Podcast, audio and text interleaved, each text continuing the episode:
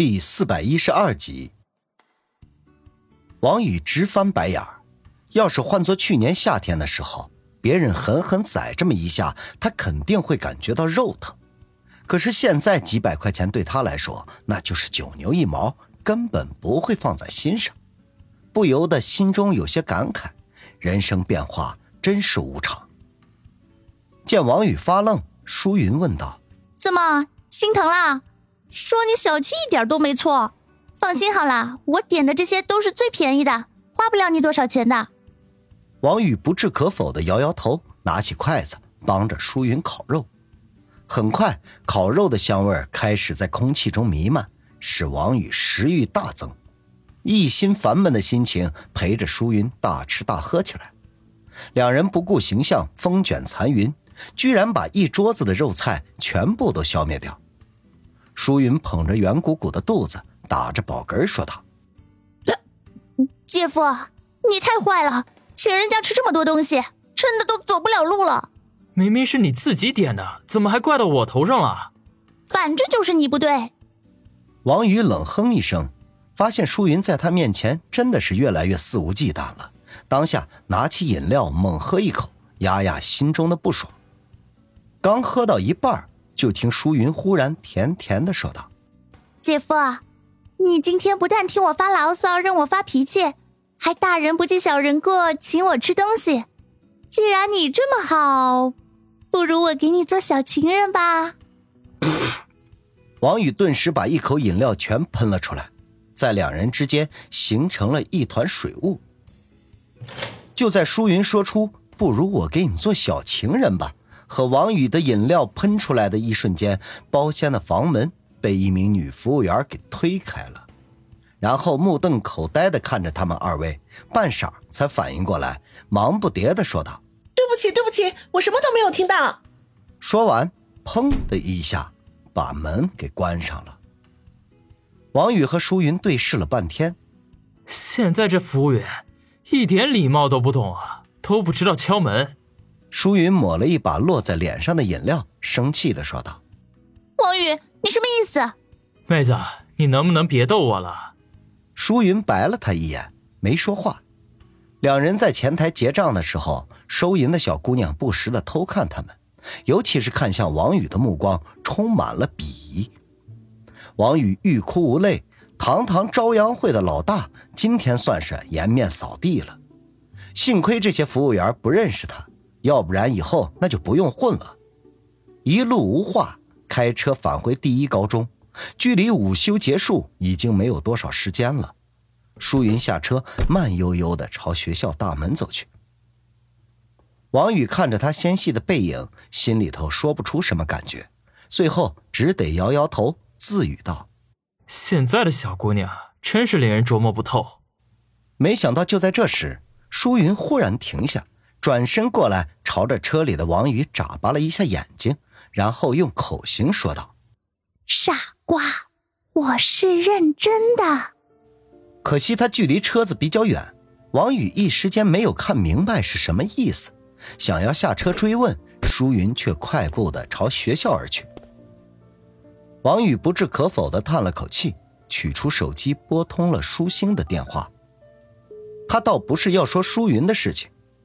而是想要和舒心研究一下沈城之行，这件事情他并未告诉杨思思、苏心迪等人，以免他们跟着担惊受怕。电话响了许久才接通，里面传来舒心微微的喘息声：“ 王老板，有什么新指示？”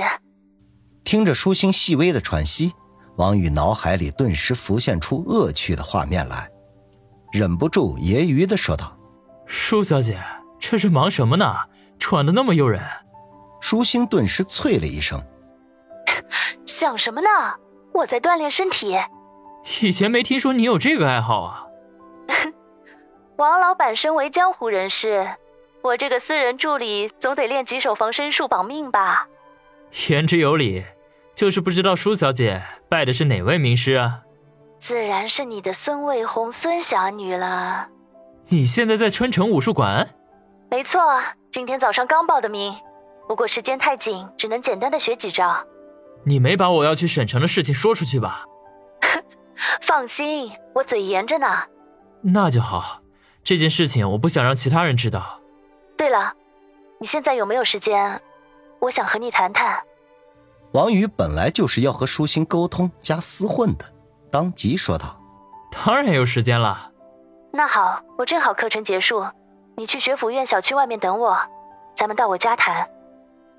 那个小区就在第一高中西边，没多远，你能找得到吧？”那我先挂了啊。